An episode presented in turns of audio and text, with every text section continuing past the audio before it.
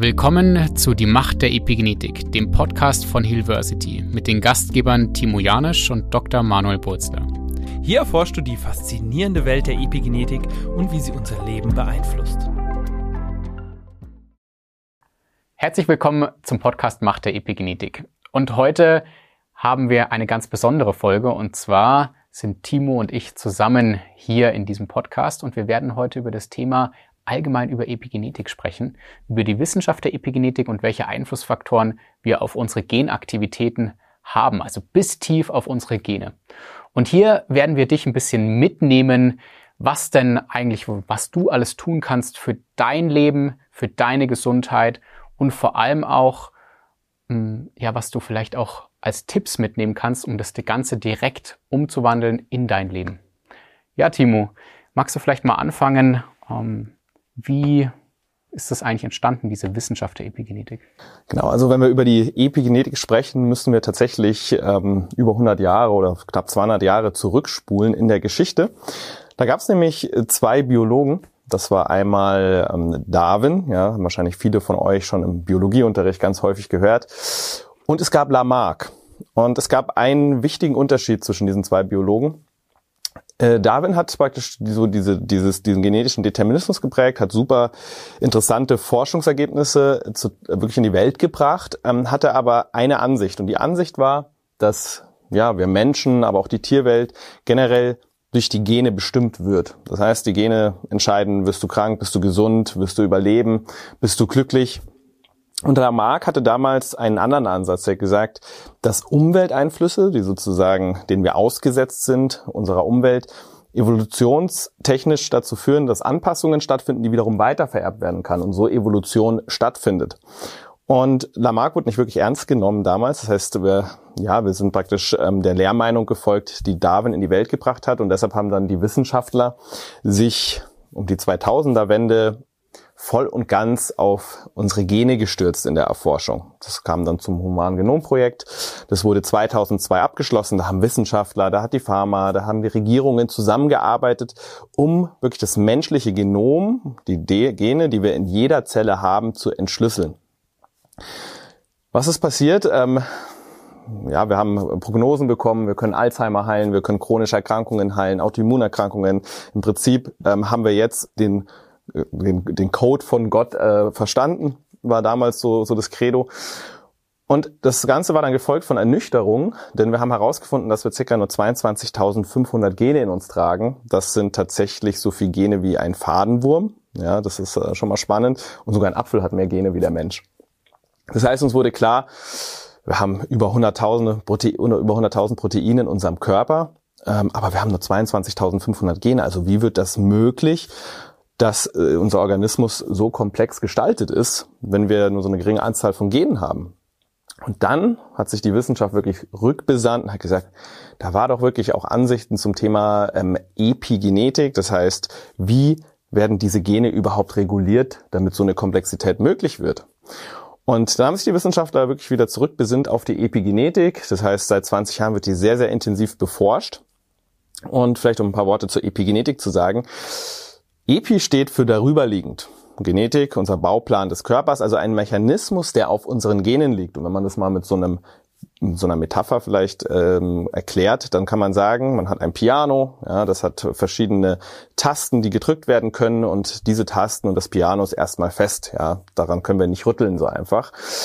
Und dann gibt es einen Pianospieler und der Pianospieler hat wirklich die Möglichkeit, aus diesen Tasten verschiedene Klavierstücke wirklich ins Leben zu rufen. Und je nachdem, welche Tasten gedrückt werden, kommen wirklich unterschiedlich schöne Melodien oder auch nicht so schöne Melodien heraus.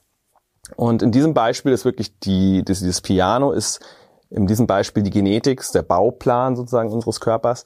Und der Piano-Spieler an sich ist die Epigenetik. Das ist sozusagen die Person und bei uns eben Epigenetik, der Mechanismus, der entscheidet, wie die Gene abgelesen werden und in Proteine übersetzt werden. Unser Körper besteht ja zum größten Teil aus Proteinen. Und das Tolle ist, die Epigenetik reagiert flexibel auf unseren Lebensstil. Das heißt einmal ja, die innere Umwelt, die äußere Umwelt, während die Genetik festgeschrieben ist. Und vielleicht noch ein paar, ganz kurz noch ein paar Sätze dazu. Wir haben ja lange geglaubt, dass wir unseren Genen eben ausgeliefert sind, weil sie festgeschrieben sind. Wozu hat das geführt? Wir haben das Gefühl bekommen, wir sind Opfer unserer Gene. Wir können im Prinzip keinen Einfluss darauf nehmen, wie unser Leben verläuft. Und auf einmal durch die Epigenetik, und das ist ja das, was uns auch so begeistert hinter dieser Wissenschaft, auf einmal wird durch die Epigenetik möglich, dass wir Einfluss bis auf die Regulierung unserer Gene nehmen können, weil die Epigenetik eben flexibel auf die Gestaltung unserer inneren und äußeren Umwelt reagiert und auf einmal werden wir wirklich zu Schöpfern unseres Lebens, unserer Gesundheit. Ja, und das Spannende ist tatsächlich, dass man so viele Einflüsse hat. Ja, also von, wollen wir vielleicht mal die ein paar aufzählen. Also wir haben die Einflüsse zum Beispiel Emotionen, Gedanken. Wir nennen das Psychoepigenetik. Oder wir haben auch den Einfluss über unsere Nahrung. Wir haben lange geglaubt, dass Makro-, Mikronährstoffe wie Mineralien, Vitamine oder Fette, Proteine oder Kohlenhydrate eigentlich ähm, das Einzige sind sozusagen und wir eine Maschine sind, aber wir wissen jetzt, dass zum Beispiel auch Pflanzenstoffe, ja, sekundäre Pflanzenstoffe großen Einfluss haben bis tief auf unsere Genaktivität und hier mit unseren Zellen und mit unserer, mit unserer DNA interagieren und viele andere Sachen mehr, da kommen wir gleich nochmal drauf zurück. Ich möchte nochmal auf einen ganz wichtigen Mechanismus eingehen und zwar der Körper kann Gene an- und ausschalten und zwar über eine Methylgruppe. Ähm, und da gibt es einen ganz, ganz wichtigen Kreislauf, den Methylkreislauf. Und heutzutage ähm, leiden wir leider alle unter einem Methylgruppenmangel, weil wir so viel, weil wir so einen hohen Verbrauch haben an Methylgruppen. Das heißt, sich einmal zu beschäftigen, wie dieser Methylkreislauf läuft, ist eigentlich relativ intelligent. Und ähm, ich möchte dich einfach mal auch mal mitnehmen hier ähm, und dir zeigen, was braucht denn dieser Methylkreislauf. Und ganz, ganz wichtig, er braucht alle B-Vitamine vor allem. Ja, um es sich einfach zu machen, sagen wir einfach alle B-Vitamine. Das heißt, wenn man äh, als Nahrungsergänzungsmittel sich einen B-Vitamin-Komplex sucht, ist man gut bedient. Wichtig ist, dass, dass hier bioaktive B-Vitamine drin sind, also methylierte Formen von Folsäure und methylierte Formen von B12 oder auch das Adenosylcobalamin, das ist auch bioaktiv, das ist auch in Ordnung. Und ähm, ja, und dann andere Kofaktoren, die der Methylkreislauf braucht. Ganz, ganz wichtig ist Magnesium dabei. Ähm, und auch zum Beispiel Betain ist auch ein ganz, ganz wichtiger Stoff. Aber auch eine wichtige Aminosäure wie, die, wie das Methionin. Ähm, das bekommen wir zum Beispiel aus der Nahrung über Proteine. Mehr dazu werden wir wahrscheinlich im Verlauf der nächsten Episoden auch erzählen. Hätte ich auch noch eine Frage an dich, ja. genau, weil du hast praktisch, du hast praktisch vom Methylkreislauf gesprochen, von der DNA-Methylierung und hast dann im Prinzip ja schon mal so einen ersten Mechanismus ähm, angesprochen. Was gibt es denn für Mechanismen in der Epigenetik, auf die wir Einfluss nehmen können und wie funktionieren die denn so grob? Also wir haben eigentlich drei große Einflussfaktoren oder beziehungsweise Mechanismen, wie unsere Gene abgelesen werden. Also äh, ja, wie unsere Epigenetik sozusagen funktioniert. Einmal ist das die Methylgruppe. Ähm, die setzt sich auf die DNA drauf und dann weiß der Körper, dieses Gen ist ausgeschalten. Ähm, dann gibt es noch die Möglichkeit, ähm, zu, sind, nennen, nennen, sich Histonmodifikationen, ist ein bisschen komplex, aber unsere DNA, die ist ja aufgewickelt auf bestimmte Proteine, die Histone, und dadurch ist die DNA geschützt. Und wenn die dann ein bisschen lockerer um diese Histone gewickelt ist, dann kann der Körper sie auch besser ablesen und da gibt es auch Prozesse. Und dann, ganz, ganz spannend, gibt es ähm, sogenannte MikroRNAs. Vielleicht viele haben noch im Biounterricht gelernt, ähm, dass wir Müll-DNA haben.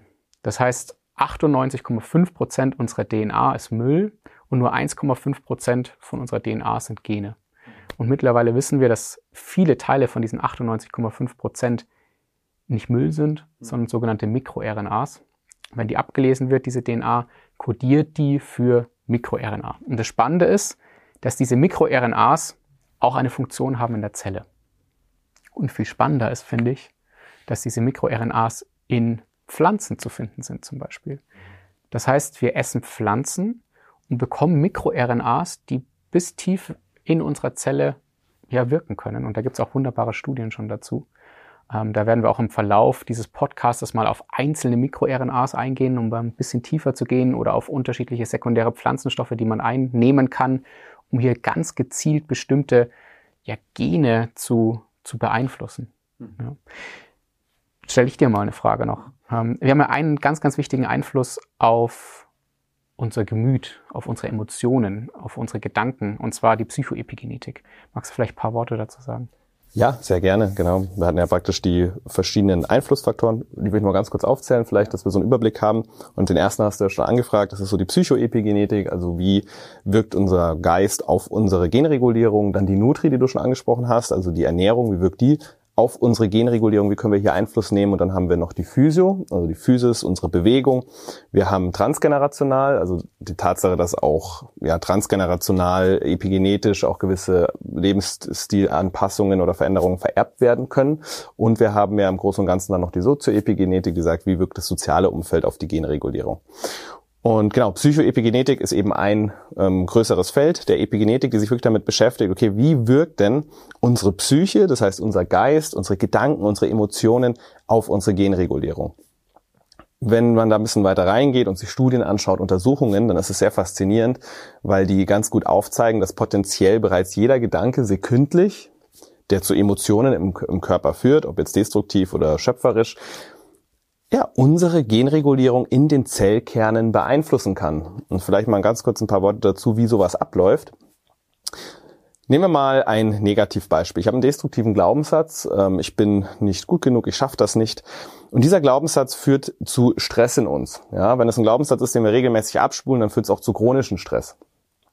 Das heißt, in unserem Körper oder durch unser Gehirn wird in unserem Körper werden Botenstoffe ausgeschüttet, wie beispielsweise Cortisol, ist ein Stresshormon, Adrenalin, Noradrenalin.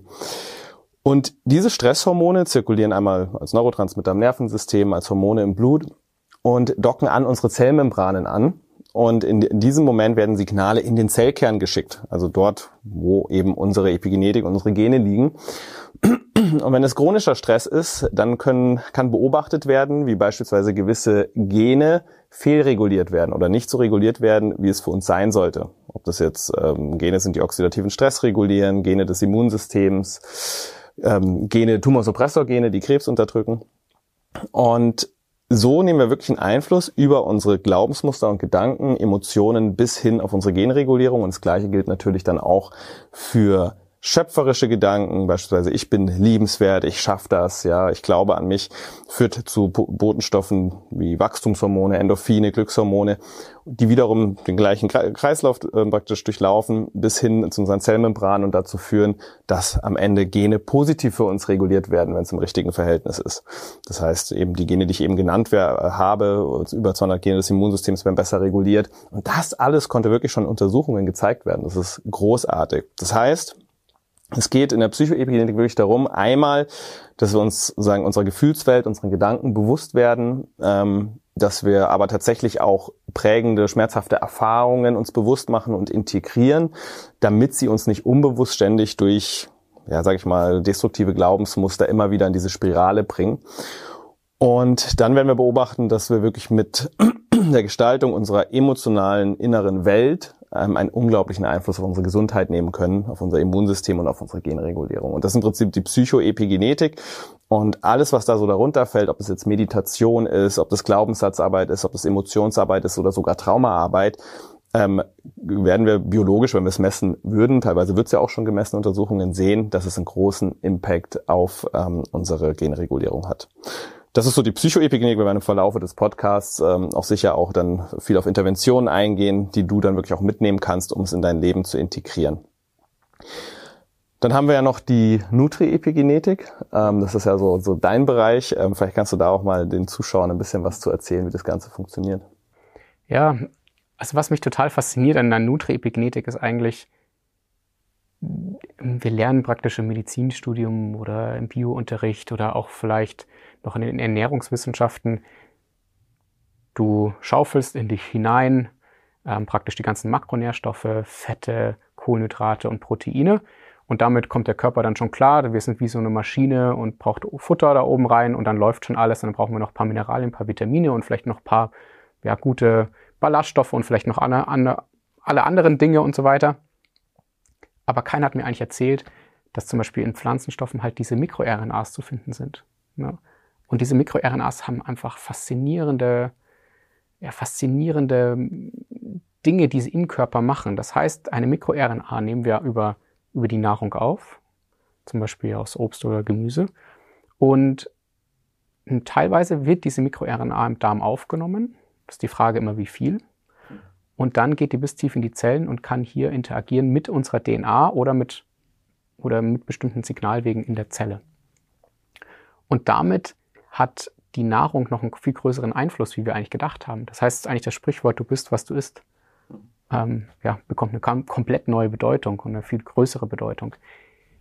Auf der anderen Seite ist es auch so, dass wir durch diese Pflanzenstoffe natürlich, wenn wir das wissen, äh, können wir zum Beispiel auch Extrakte rausziehen und diese benutzen, positiv für uns benutzen, zum Beispiel als, ähm, ja, als Medikamente. Das macht jetzt zum Beispiel Pharma schon. Ja, die sucht natürlich nach Extrakten aus Pflanzenstoffen, MikroRNAs, um die natürlich auch als Medikament zu patentieren. Aber das Gleiche kann man halt machen, wenn ich sage, okay, ich hole mir zum Beispiel einen Extrakt aus der Mango.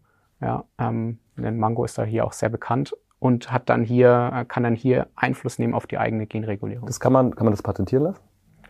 Ja, also teilweise, also, ja, also aus der Mango jetzt ja. vielleicht nicht, ja. Mhm. Aber natürlich kannst du das extrahieren ja, mhm. und dann modifizieren und dann ist es patentierbar. Okay, aber grundsätzlich wird es uns frei bleiben zu einem gewissen Grad, dass es uns nicht geklaut werden kann durch Patente oder wie? Ja, also es ist gar nicht so einfach, weil ähm, zum Beispiel ähm, hier gibt's ähm, bestimmte Verordnungen, zum Beispiel wenn man ein, ein Extrakt aus einer Pflanze sich holt, ab wann, also der, der, die Regierung entscheidet, oder der Gesetzgeber entscheidet, ab wann diese Pflanze noch ein normales Nahrungsmittel ist und damit sozusagen verkaufbar ist. Zum Beispiel nehmen wir da einen Extrakt raus, der 4 zu 1 ist, ist vielleicht noch verkaufbar, aber ein Extrakt, der 10 zu 1 ist, ist nicht mehr, nicht mehr verkaufbar, dann ist es sozusagen offiziell eine Droge.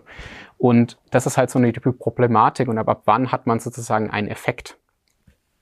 Und ähm, ja, da, da geht der Gesetzgeber ziemlich, ziemlich strikt auch vor. Aber prinzipiell kann man auch sagen, natürlich, Nahrung kannst du nie, nie verbieten. Das heißt, wenn du dann viel Mango isst, dann hast du auch eine gute, hast du auch eine, eine Möglichkeit. Genau. Und ich möchte noch einmal ganz kurz auf die transgenerationale Epigenetik zurück. Hier wissen wir ja aus Mausstudien, dass wir zum Beispiel negative Erfahrungen bzw. auch Traumata weitervererben. Magst du vielleicht ein paar Worte dazu sagen? Ja, gerne. Transgenerationale Epigenetik ähm, habe ich viel auch an meinem Kör eigenen Körper gespürt, ähm, bis ich irgendwann auch verstanden habe, was das bedeutet. Es ist, also was wirklich jetzt die Epigenetik oder die transgenerationale Epigenetik rausgefunden hat, ist, dass, ähm, man weiß noch nicht wie, aber es passiert, dass man über den Lebensstil, also sagen wir mal unserer Ahnen oder auch von uns selbst, wir potenziell, sage ich mal, Umweltanpassungen an weitere Generationen vererben können. Und das gibt uns sozusagen nochmal eine ganz andere Verantwortung, weil das heißt, wenn ich sozusagen hier auf dieser Welt bin und auch wiederum Kinder in die Welt setzen möchte, dann ähm, mache ich, sage ich mal, passe ich meinen Lebensstil nicht nur für mich an, sondern tatsächlich auch für die nächste Generation. Und Studien haben sogar auch schon gezeigt für die Enkelgeneration. Ja. Da gibt es eine super interessante Studie aus Sao Gonçalves. Das ist eine Stadt in Brasilien, wo viel Gewalt herrscht, psychisch wie physisch. Und ähm, Dort wurden Groß Großmütter tatsächlich ähm, befragt und untersucht, die psychische und physische Gewalt erfahren haben. Die hatten eine epigenetische Fehlregulierung am CFTR-Gen, das am Herz-Kreislauf-Regulierung beteiligt ist. Und das hat dazu geführt, dass eben häufiger Herz-Kreislauf-Erkrankungen ähm, zufolge waren. Und dann wurden im nächsten Zug Enkelkinder befragt, männliche, weibliche Enkelkinder und untersucht die diese physische und psychische Gewalt nicht mehr erlebt haben in ihrem Leben. Und man hat gesehen, dass ebenfalls das CFTR-Gen fehlreguliert war. Und zwar ähnlich wie bei den Großmüttern, ohne dass sie eben die gleiche Einwirkung von physischer und psychischer Gewalt erlebt haben. Und das ist dann so ein ganz großer erster Hinweis darauf, dass wir wirklich diese Umweltanpassungen, die Erlebnisse und Traumata, die bis zu körperlichen Beschwerden führen kann, weiter vererben können an Enkelgeneration, bis zur Enkelgeneration und vielleicht auch sogar noch weiter. Und diese Enkelkinder in dieser Untersuchung haben tatsächlich auch erhöht oder in, in, in höherem Maße eben Herz-Kreislauf-Erkrankungen aufgewiesen.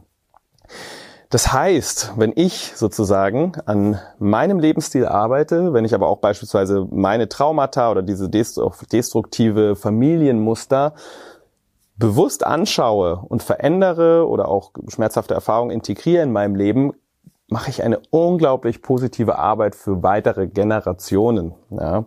Und ich finde es unglaublich, weil ich glaube, dass das so auch ein großer Schlüssel ist tatsächlich, dass wenn wir über diese verschiedenen Bereiche, über die wir auch schon gesprochen haben und noch sprechen werden, Ähm, jetzt praktisch in unserer Verantwortung liegt, gerade jetzt von den Generationen, die eben jetzt hier auf der Erde sind, wirklich eine Veränderung zu machen, kollektiv, aber auch jeder für sich, damit die nächsten Generationen diese, aus dieser Spirale rauskommen, in der wir uns befinden. Zu, ich meine, wenn wir so in die Welt schauen, sehen wir ja gerade immer mehr chronische Erkrankungen, Autoimmunerkrankungen, Krebs, alles nimmt zu aufgrund von Umweltbedingungen und der Art und Weise, wie wir mit uns selbst und der Umwelt umgehen.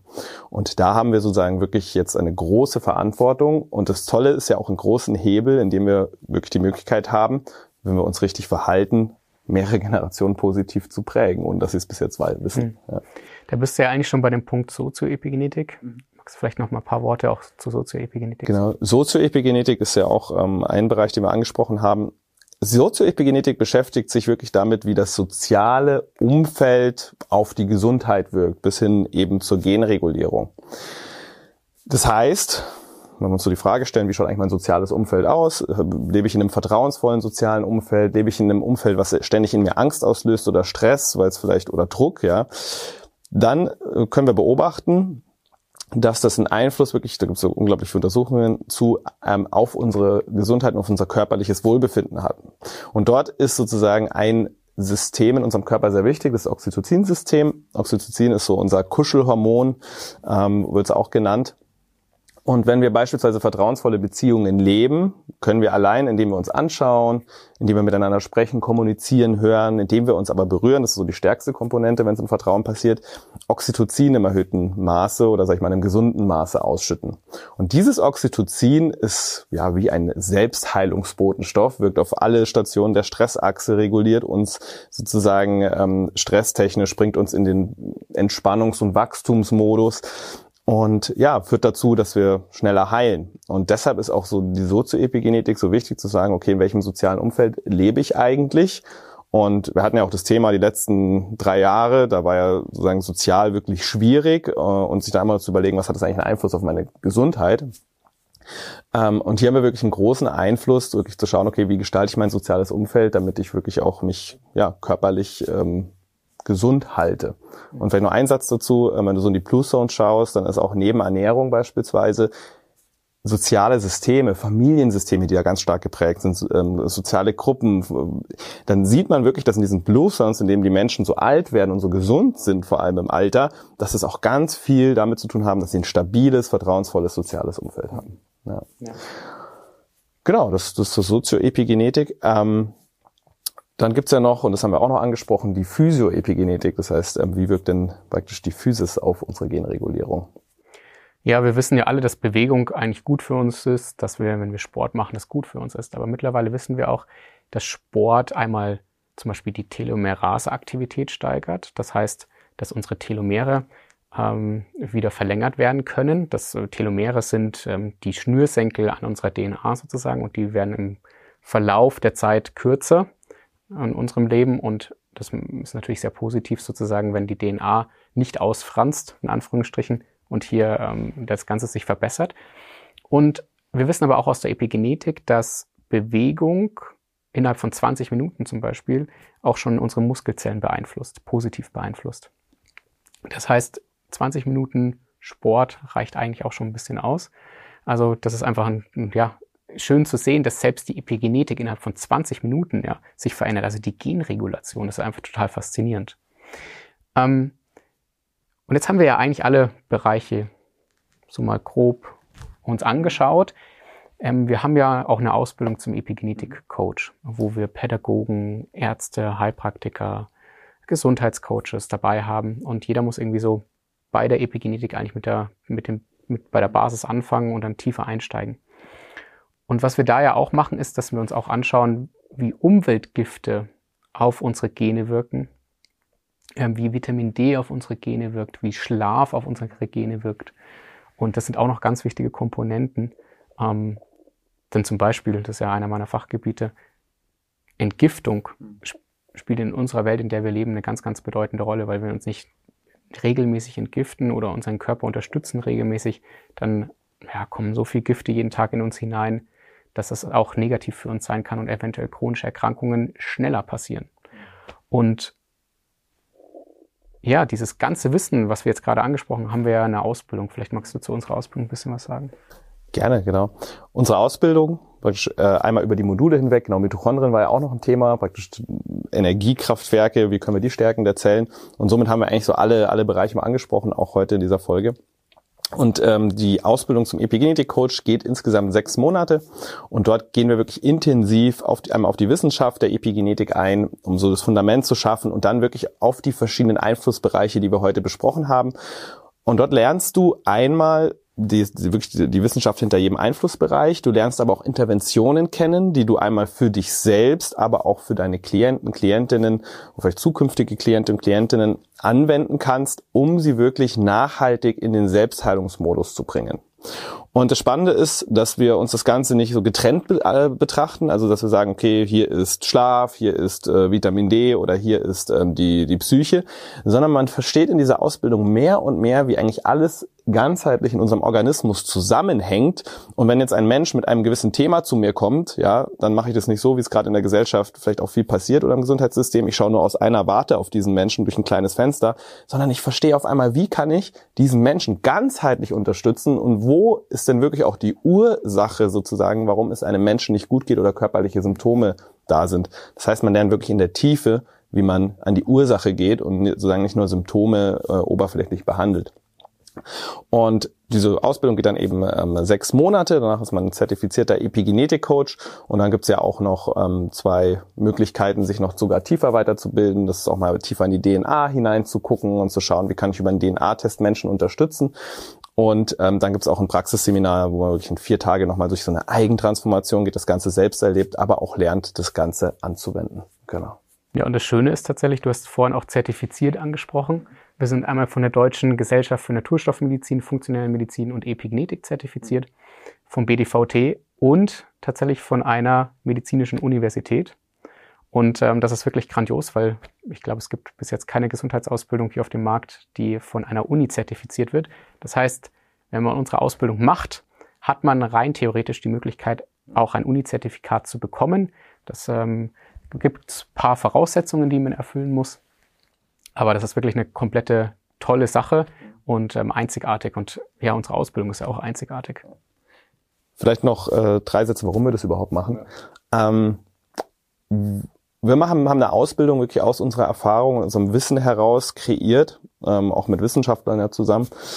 Und zwar, weil wir für uns so klar wurde, wenn wir wirklich diese, diese Vision einer, eines nachhaltigen Gesundheitssystems, ähm, einem System, wo Menschen sich präventiv gesund halten oder Menschen, die bereits krank sind, selbst die Power und Wirksamkeit bekommen, sozusagen gesund zu werden und zu heilen über die Aktivierung der Selbstheilungskräfte, dass wir das nur schaffen, wenn Menschen wie du, die wirklich sagen, ich will was verändern, ich will was Neues schaffen, ich will Menschen begleiten, ähm, ausbilden und wir gemeinsam als Bewegung das in die Gesellschaft tragen und das war ein Grund, dass wir gesagt haben, wenn wir Menschen wirklich mit dem Wissen ausbilden, dann erreichen wir noch viel mehr Menschen in unserer Gesellschaft und können noch viel mehr Menschen helfen.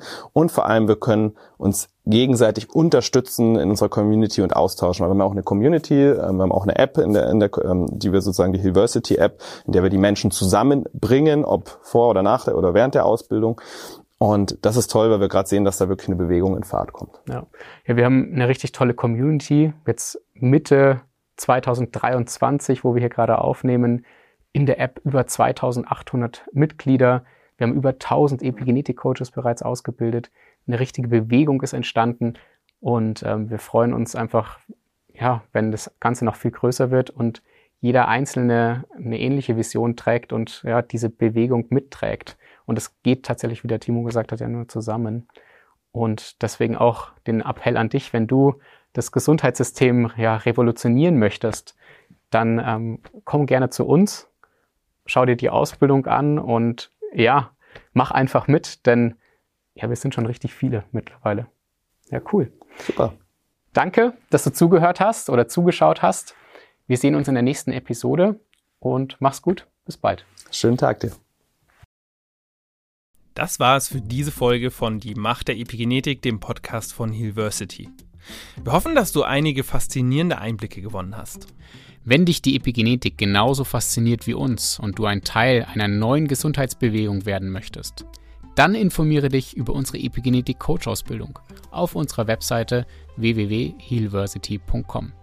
Vergiss nicht, unseren Podcast zu abonnieren, um keine zukünftigen Episoden zu verpassen. Danke, dass du dabei warst und bis zum nächsten Mal auf die Macht der Epigenetik.